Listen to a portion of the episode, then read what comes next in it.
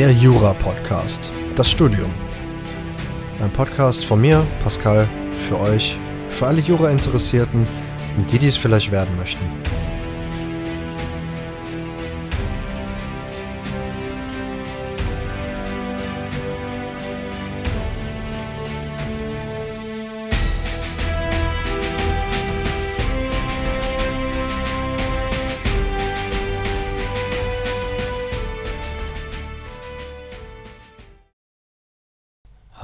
Hallo, meine lieben Zuhörer.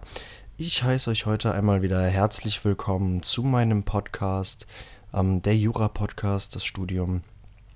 Und ähm, in den ersten beiden Folgen habe ich etwas abstrakter über das Jurastudium gesprochen. Ähm, vor allem in der letzten Folge ähm, Bezug genommen auf das juristische Notensystem ähm, beziehungsweise die Notenskala an sich und aber auch ähm, äh, den Gutachtenstil.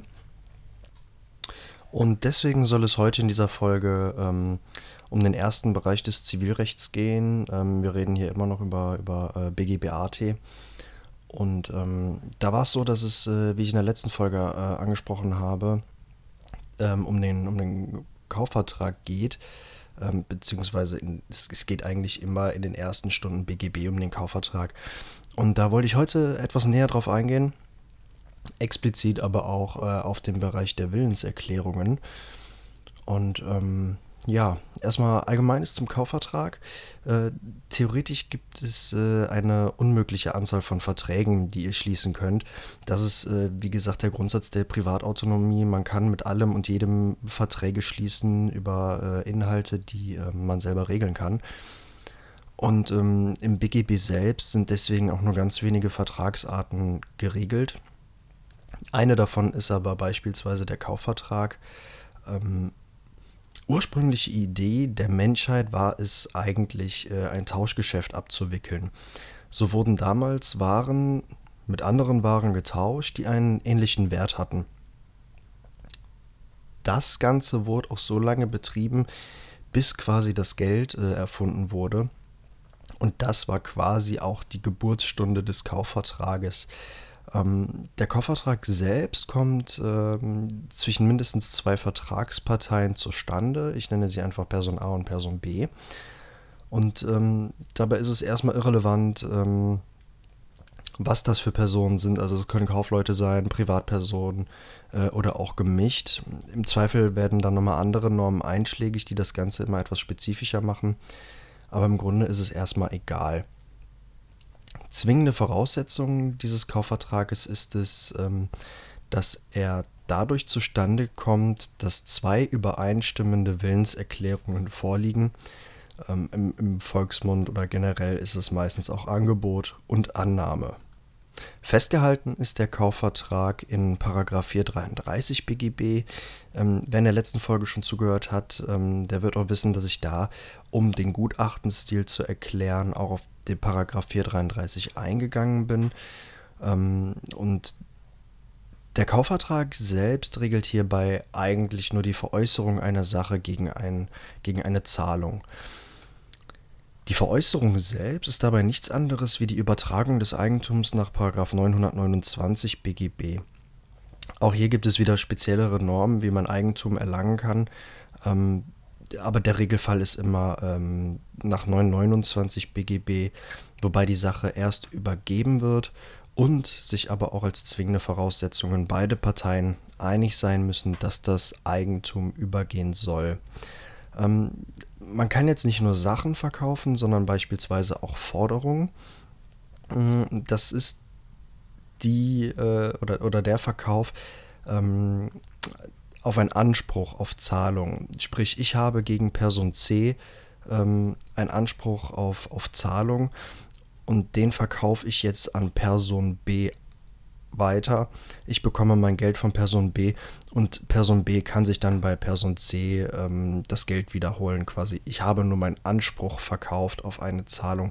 Das nennt man übrigens auch ähm, Factoring, sprich Forderungsverkauf äh, und Ankauf. Mhm. Dabei wird der Anspruch der Zahlung an jemand anderes halt abgetreten. Die Vermögensgegenstände, die übermittelt oder übereignet werden, können hierbei vor allem materiell oder halt auch immateriell sein. Der Paragraph 433 BGB ist unterteilt in zwei Absätze und äh, hier geht es um die vertragstypischen Pflichten beim Kaufvertrag. So ist in Paragraph 1 geregelt, ähm, dass durch den Kaufvertrag der Verkäufer verpflichtet wird, dem Käufer die Sache zu übergeben und das Eigentum zu verschaffen und der Verkäufer ähm, dem äh, Käufer ähm, die Sache frei von Rechtsmängeln und Sachmängeln zu verschaffen hat. Wiederum in Absatz 2 ist äh, erläutert, dass der Käufer verpflichtet ist, dem Verkäufer den vereinbarten Kaufpreis zu zahlen und die gekaufte Sache auch abzunehmen. Jetzt kann man nochmal unterscheiden bei äh, Kaufvertragsarten nach beispielsweise der Art, Beschaffenheit und Güte der Ware. Ähm, so möchte ich jetzt hier einfach nur mal kurz drauf eingehen ähm, und, und ansprechen Stückkauf und Gattungskauf. Ähm, das äh, ist vor allem dann relevant, wenn man ähm, eine Leistungsstörung hat. Mm, das ist jetzt heute hier noch nicht so von Relevanz, da gehe ich äh, später nochmal drauf ein. Ähm, denn es geht jetzt erstmal nur um die Basics, aber dass ihr es auf jeden Fall schon mal gehört habt. So wäre ein Stückkauf ähm, eine Art des Kaufvertrags, dass es diese angebotene Sache nur einmal gibt. Es ist somit ein Einzelstück, was verkauft wird, wie zum Beispiel das Gemälde der Mona Lisa.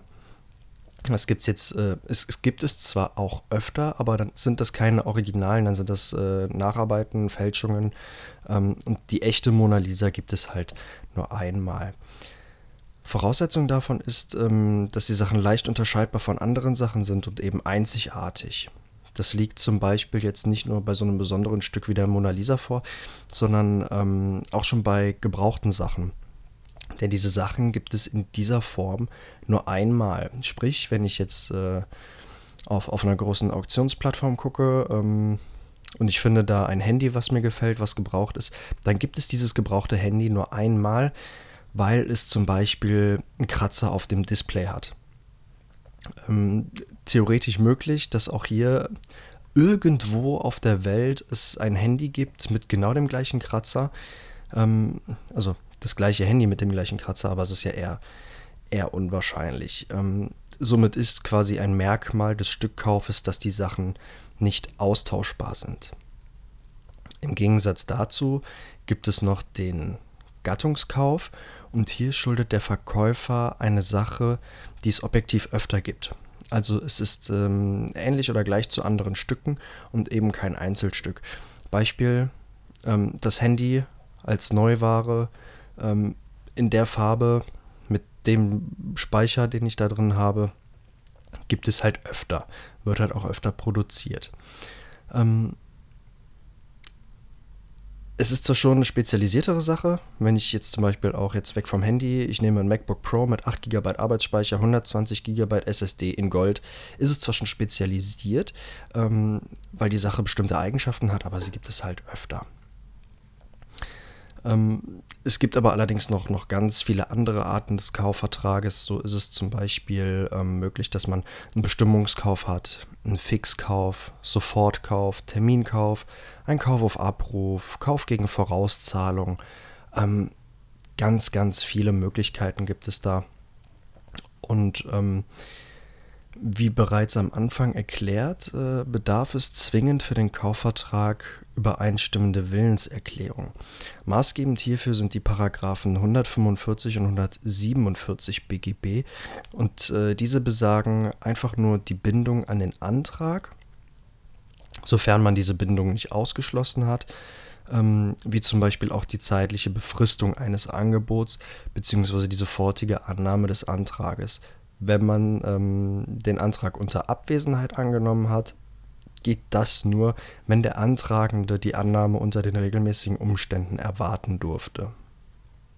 Wie bereits erwähnt, ist dabei äh, eben die, die Voraussetzung, damit der Kaufvertrag zustande kommt, äh, diese Willenserklärungen, die übereinstimmend sind, allerdings auch ähm, wirksam sein müssen.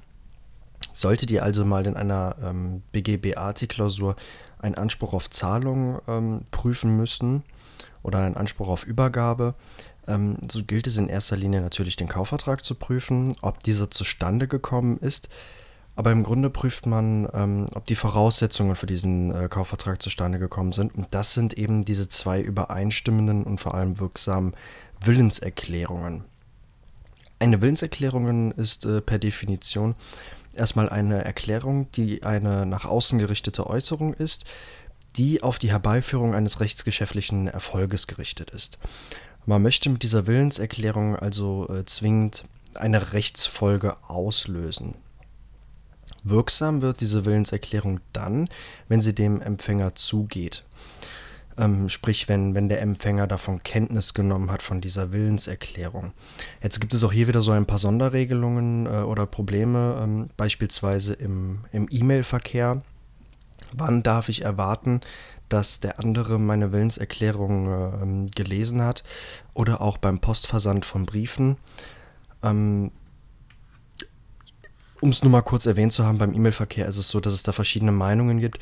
Aber ähm, im Grundsatz ist es so, dass man quasi die E-Mail auf dem Server des Empfängers eingegangen ist und man die Möglichkeit hatte, sie zu lesen oder zumindest abzurufen, ähm, dann gilt sie als zugegangen. Das ist jetzt nicht der Fall ähm, oder beziehungsweise diskussionsbedürftig, wenn ich jetzt abends um äh, Viertel nach äh, eins äh, oder nachts um Viertel nach eins meine E-Mail losschicke dann äh, kann ich nicht erwarten, auch wenn sie um, um ähm, dann 1.17 Uhr angekommen ist, dass er die dann direkt liest. Also das ist immer auch eine, auch eine Auslegungssache. Eine Willenserklärung selbst hat dabei vor allem äh, einen subjektiven und einen objektiven Charakter. Äh, man spricht hier auch von der inneren und der äußeren Betrachtung der Willenserklärung.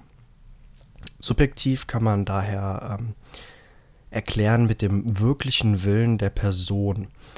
Objektiv wiederum ist es der nach außen gerichtete Erklärungsgehalt dieser, dieser ähm, Willenserklärung. Damit ihr euch das so ein bisschen besser merken könnt, ähm, könnt ihr euch das Wort Willenserklärung einfach mal genauer anschauen und dazwischen mal einen Cut machen, also dass das Wort einfach mal auftrennt und dann, dann habt ihr es eigentlich schon vor Augen, denn dann besteht das Wort aus dem Willen und aus der Erklärung. Sprich, der innere Wille und die Erklärung nach außen. Im, im subjektiven ähm, Bereich der Willenserklärung ist es so, dass erstmal ein, ein Handlungswille vorliegen muss, sprich diese, diese äh, Person muss einen natürlichen Willen haben. Und sie muss aber auch Erklärungsbewusstsein zeigen, sprich, äh, es muss mit einer Äußerung auch wirklich ähm, ein Rechtsgeschäft äh, vorgenommen werden wollen. Hier spricht man auch von, von dem Willen zur Rechtsbindung. Ebenfalls muss aber auch ein Geschäftswille vorliegen und das ist eben jener Wille, eine Rechtsfolge herbeizuführen. Im objektiven Tatbestand der Willenserklärung kann dabei jedes Verhalten eines Menschen gewertet werden, das nach dem objektiven Empfängerhorizont ähm, und eben nach, nach der Auslegung ähm, als konkreter Geschäftswille erkannt werden kann. Sprich, was gebe ich nach außen preis? Wie präsentiere ich mich, dass ich meinen Willen jetzt äußere oder erkläre? Was darf der Gegenüber von mir jetzt äh, verstehen? Ähm, deswegen gibt es bei der Willenserklärung auch selbst kein eigenes Formerfordernis. So kann die Willenserklärung entweder ausdrücklich, niedergeschrieben durch Wort, ähm, äh, abgegeben werden. Sie könnte aber auch äh, konkludent geschehen. Konkludent bedeutet hierbei nichts anderes als durch schlüssiges Verhalten. Um euch ein Beispiel zu geben, ihr seid ähm, auf einer Auktion. Vorne steht ähm, ein Benz, den die Stadt ausgemustert hat und jetzt auf einer Auktion verkauft. Ähm, dann geht es halt los ums Bieten. Und die Person vorne sagt, Startgebot 100 Euro. Und ihr seid jetzt ähm, mittendrin und dann, dann steht ihr natürlich nicht auf und sagt, ich biete dir 200 Euro, ich biete dir 300 Euro, sondern ihr hebt die Hand und sagt damit, hey, mal, ich, ich biete. Das wäre halt so, so ein, ein konkludent bzw. schlüssiges Verhalten zur Willensabgabe bzw. Willenserklärung. Ermöglicht ähm, wird das Ganze durch äh, die, die Auslegungsmethoden selber. Diese sind festgehalten in Paragraphen 133 und 134. 57 ähm, BGB.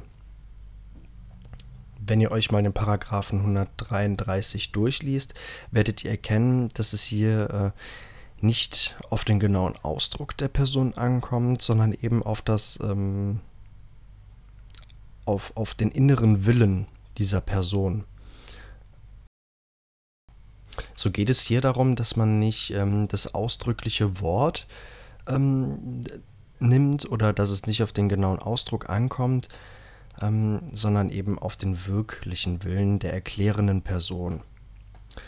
Ähm, anderes Beispiel noch für ein, für ein konkludentes Verhalten ist, ihr legt einen College-Block auf die Kasse und damit wird verstanden, dass ihr diesen kaufen wollt. Jetzt sagt ihr auch nicht dem Kassierer, ich möchte gerne diesen Block kaufen zu dem Preis von einem Euro, sondern ihr legt es auf die Kasse, sagt dem damit konkludent, hey, ist, äh, ist gleich meiner, ich will den haben. Kassierer scannt ein, will einen Preis, fertig. Alles konkludentes Verhalten. Also es wird ja nicht, nicht mehr aktiv miteinander gesprochen, verhandelt etc. Und im besten Fall sind sich immer alle einig und äh, es kommt zu keinerlei Problem. Jeder erklärt immer das, was er wirklich erklären möchte und das wird nach außen hin auch so verstanden, wie es gemeint ist. Ähm, das heißt, es gibt keinen, keinen Unterschied zwischen dem subjektiven und dem objektiven Charakter einer Willenserklärung. Ähm, diese stimmen immer überein. Ähm, jetzt ist es allerdings nicht immer so und äh, es gibt halt eben auch ähm, Situationen, wo man sich eben vertut, wo man einem Irrtum, so nennt man das, einem Irrtum unterliegt ähm, und der Empfänger empfängt nicht das, was ich erklären möchte. So geht es auch immer darum, eben weiterhin diese Willenserklärungen auszulegen. Und ähm, so ist eben der Grundsatz nach 133 BGB, den wahren wirklichen Willen der erklärenden Person zu erforschen ähm, und nicht an dem wirklich Erklärten festzuhalten. Wenn man jetzt nur diesen Paragraphen 133 nimmt, wäre es allerdings so, ähm, dass wenn es immer nur auf diesen wirklich inneren Willen ankommt, ähm, dass diese Anfechtungsmöglichkeiten, die auch im Gesetz geregelt sind, ähm, gänzlich sinnlos wären. Denn dann könnte ich mich ja gar nicht vertun. Wenn ich etwas erkläre, was ein anderer falsch versteht, dann wäre es ja ganz egal, was dieser Mensch falsch versteht, denn ich wollte das ja gar nicht sagen. Deswegen sind diese Anfechtungsmöglichkeiten ähm, in dem Fall, wenn man nur nach 133 BGB geht, ähm, einfach komplett sinnlos. Irrtümer selbst können dabei zum Beispiel sein ein Inhaltsirrtum, Erklärungsirrtum oder Eigenschaftsirrtum. Und ähm, damit man eben nicht nur nach diesem inneren Willen geht, kommt auch hier der Paragraph 157 BGB zur Anwendung, denn dieser besagt, dass äh, Verträge so auszulegen sind, wie es Treu und Glauben mit Rücksicht auf die Verkehrssitte erfordert. So wird und das solltet ihr auch in der, in der Klausur immer tun, wenn ihr einen, einen wirklichen ähm, oder eine Auslegung von Willenserklärungen vornimmt, zitiert beide Normen bitte. Ähm, denn so wird ein Arrangement zwischen dem wirklichen Willen und Treu und Glauben verwirklicht oder, oder ein Arrangement äh, gefunden, ähm, was auch der Person, der ich etwas erkläre, einen Vertrauensschutz in den Rechtsverkehr gibt. Denn ähm, dieser empfängt halt etwas, im Zweifel etwas anderes, wie ich sagen möchte, aber dieser Person gibt man dann halt auch ein, ein Vertrauen in den Rechtsverkehr und das, was er empfangen durfte. So wird abgestellt auf den objektiven Empfängerhorizont und man stellt sich die Frage, wenn ich jetzt einen Fall habe und A erklärt was und B empfängt was, ähm, dann stelle ich mir die Frage bezüglich der Willenserklärung, wie hätte ein objektiv vernünftiger Dritter in der Position des Erklärungsempfängers unter Berücksichtigung der Verkehrssitte nach Treu und Glauben die Erklärung verstanden. Um es aber nochmal anders auszudrücken, ähm, was darf derjenige verstehen? Was, was hat er verstanden und was durfte er daraus verstehen? Hm es ist einfach äh, nicht, nicht immer so simpel, das Ganze in Worte zu fassen. Aber wenn ihr das Ganze mal in einem Fall löst, ähm, dann werdet ihr auf jeden Fall verstehen, was ich, was ich damit sagen möchte. Es gibt auch noch eine ergänzende Vertragsauslegung. Und hier ist es so, dass die Verträge gezielt ausgelegt werden, die nicht vollständig geklärt sind, so muss es eine planwidrige Lücke geben, über die im Vertrag nicht gesprochen wurde. Hier wird dann gezielt nach 157 ausgelegt und es geht um den hypothetischen Parteiwillen der Person. Das heißt so viel wie, ähm, es geht um das, was die Parteien üblicherweise ähm, bzw. Denkweise als gerecht empfunden hätten. So wird, wenn eben Person A und Person B einen Kaufvertrag schließen, aber die sind sich über eine Sache nicht einig, so kann man im Rahmen der ergänzenden Vertragsauslegung äh, versuchen darauf zu achten, dass keine Person von beiden bevorzugt wird. Und ähm, wichtig ist dabei, dass aus dieser ergänzenden Vertragsauslegung keine weitergehende Bindung ähm, resultiert, die eine Person oder eine Partei zu etwas zwingt. Soweit darf man mit dieser, dieser Vertragsauslegung nicht gehen ähm, denn der Gegenstand eines Vertrages darf hierbei nicht, ähm, nicht erweitert werden. Um, um das Thema Willenserklärung ähm, abzuschließen, ähm, würde ich sagen, reicht das hier jetzt erstmal, denn ihr wisst jetzt, ähm, dass Willenserklärungen erstmal die Voraussetzungen sind, damit ein Kaufvertrag überhaupt zustande kommt. Maßgebend hier für die Paragraphen 145, 147 BGB sind eine Willenserklärung einen subjektiven Charakter hat und auch einen objektiven, sprich der innere Handlungswille, Erklärungsbewusstsein und der Geschäftswille und objektiver Tatbestand oder objektiver Bereich äh, der Willenserklärung ähm, nach dem objektiven Empfängerhorizont, was eben verstanden werden durfte, besser erklärt durch diesen objektiven Dritten, was er verstehen konnte. Es gibt kein Formerfordernis, sie kann ausdrücklich oder konkludent erfolgen. Ähm, und die Auslegung von Willenserklärung geschieht nach dem inneren Willen, Paragraph 133 BGB, aber auch äh, in Anbetracht von, von Treu und Glauben mit Rücksicht auf die Verkehrssitte nach Paragraph 157 BGB. Wenn ihr das dann habt und ihr merkt, diese Wirksam oder die, die Willenserklärungen sind wirksam, dann habt ihr einen Kaufvertrag zwischen zwei Personen, wenn diese sich natürlich einig sind. Jetzt ist es so, dass vor allem auch im Bereich des BGBAT euch am Anfang ganz häufig äh, die Wörter oder das, das Wort Trennungs- und Abstraktionsprinzip um die Ohren gepfeffert wird. Ähm, und das ist ein zivilrechtlicher Grundsatz, ähm, den ihr auf gar keinen Fall vernachlässigen dürft. Denn das Abstraktionsprinzip geht mit dem Trennungsprinzip einher. So sagt das Trennungsprinzip dabei aus, dass man die Verpflichtung oder das Verpflichtungsgeschäft von dem Verfügungsgeschäft in ihrem rechtlichen Bestand voneinander unabhängig äh, zu betrachten sind. Einfache Worte sind es nicht. Ähm, Verpflichtungsgeschäft, Verfügungsgeschäft. Nach dem Trennungsprinzip. So ist das Verfügungsgeschäft unabhängig von dem Kaufvertrag die Übereignung der Sache im sachenrechtlichen Sinn, die Verfügung über eine Sache. Das Verpflichtungsgeschäft dahinter ist der schuldrechtliche Teil, also der Kaufvertrag. Somit ist die, die Aussage des Eigentlichen, ähm, dass beide Geschäfte voneinander unabhängig sind und getrennt voneinander wirksam sein können umsonst würde man das Ganze ja auch nicht trennen. Dann, dann hätte man zwar schöne Worte für eine Sache, die aber eigentlich irrelevant wäre, wenn das Ganze ein, ein Brei wäre. So muss man aber voneinander trennen, was die Verfügung und die Verpflichtung ist. Ähm, der Kaufvertrag ist eben die Verpflichtung, etwas zu tun und die Verfügung ist dabei die, die Übereignung der Sache.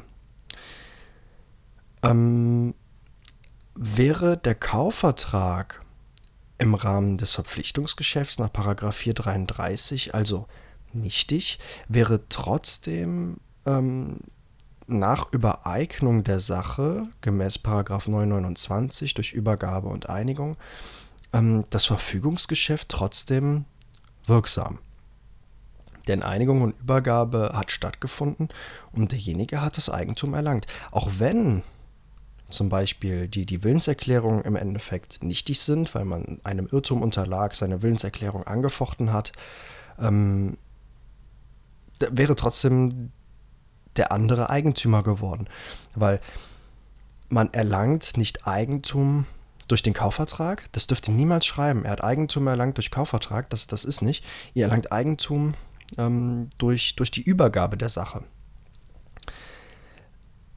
Jetzt würde man im ersten Moment sagen, okay, äh, Mist, äh, das, das Ganze klingt einfach unfair, wenn, wenn ich jetzt einen Kaufvertrag schließe. Mein Gegenüber fischt den Kaufvertrag an, weil er angeblich einem Irrtum unterlag im Rahmen seiner Willenserklärung. Ähm, aber der ist jetzt trotzdem Eigentümer meiner Sache. Das wäre ja irgendwo im, im, ersten Moment nicht fair. Und so ähm, ist es möglich, dass wenn das Kausalgeschäft, der Kaufvertrag nichtig ist, ähm, dass jemand, also mein Gegenüber, etwas ohne rechtlichen Grund erlangt hat. So kommt es zur Anwendung des Paragraphen 812 Absatz 1 Satz 1 Alternative 1. Ihr merkt, schöne lange Kette, ähm, im, im Rahmen der Leistungskondition.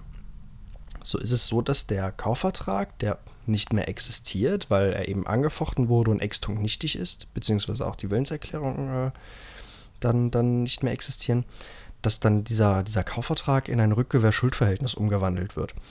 Das heißt so viel wie, wenn ich etwas ohne Rechtsgrund erlangt habe und dies durch Leistung des Verkäufers, ohne Rechtsgrund, der Kaufvertrag gibt es nicht mehr, durch Leistung des Verkäufers, die Übergabe, ähm, dass ich die Sache halt wieder zurückgeben muss.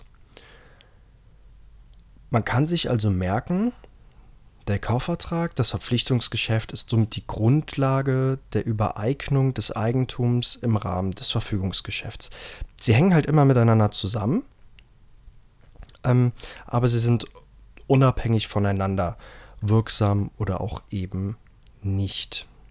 Das wollte ich euch jetzt nur noch, nur noch einmal mitgegeben haben, ähm, dass ihr nicht denkt, irgendwie äh, Eigentum durch Kaufvertrag, äh, das, das äh, schreibt ihr bitte niemals, Eigentum durch Kaufvertrag gibt es nicht, sondern Eigentum durch Übergabe. Ähm, somit habe ich heute etwas über den Kaufvertrag erzählt, habe euch ähm, etwas über die Willenserklärungen erzählt, etwas über die Möglichkeiten, wie man Willenserklärungen auslegen kann.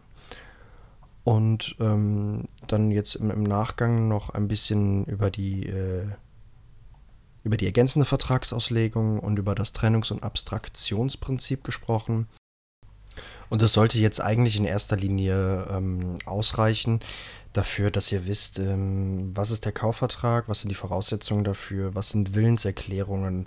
Ähm, und, und ich würde euch jetzt empfehlen, im Nachgang euch mal einen juristischen Fall rauszusuchen, sei es durch euren Prof oder ihr. Es gibt auch äh, mittlerweile im Internet ganz viele Fälle, ähm, die von verschiedenen Unis hochgeladen worden sind. Oder ihr, ihr sucht euch ein Fallbuch raus und übt einfach mal das, das Fälle bearbeiten, denn ja, materielles Wissen ist schön, wie muss es funktionieren oder wie wäre es richtig. Ähm, aber wie gesagt, das, das juristische Arbeiten lernt man eben nur durch die Lösung von Fällen. Und ähm, damit will ich heute auch gar nicht, gar nicht viel weiterreden.